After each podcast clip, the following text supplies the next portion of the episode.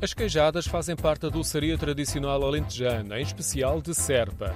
Maria Guerreiro, que tem uma loja de produtos regionais, foi-me indicada como uma boa conhecedora das queijadas porque, como ela diz, procura as que são feitas na versão mais original possível. Com o requeijão tradicional, com os ovos, uh, sem serem ovos pasteurizados, e leva, portanto, os ingredientes como levava antigamente. Portanto, a banha por as, as caixinhas, portanto, a massa, a banha, a farinha e a água em formas de folha de Flandres. Depois a massa é como se fazia antigamente: os ovos, o açúcar, o requeijão e a manteiga. Mais nada. O sabor é suave, como também o tom da cor amarela que cativa o nosso olhar. As que são feitas de forma mais tradicional são mais difíceis de encontrar. Da forma tradicional, aqui em Serpa, deve haver eh, três pessoas a fabricar.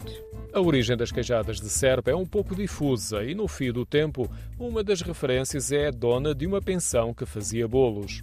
Sei que aqui as pessoas em Serpa, eh, pelo menos duas fabricantes, aprenderam todas com uma senhora que era a dona Cultil, que tinha uma pensão e paralelamente tinha eh, fabrico de bolos. Essa senhora preservava sempre a forma mais tradicional.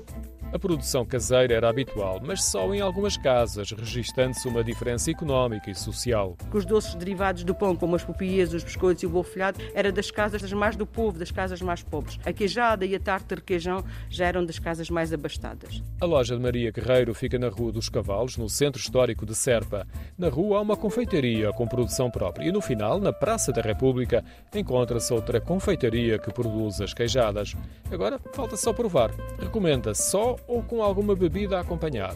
Geralmente as pessoas consomem ou com o café ou com o chá. Mas nós, antigamente, os miúdos, nós dizíamos, comíamos a queijada pelada, era sem nada, sem acompanhamento. Porque é boa, é boa de qualquer das maneiras. O problema é que, por vezes, uma queijada sabe a pouco.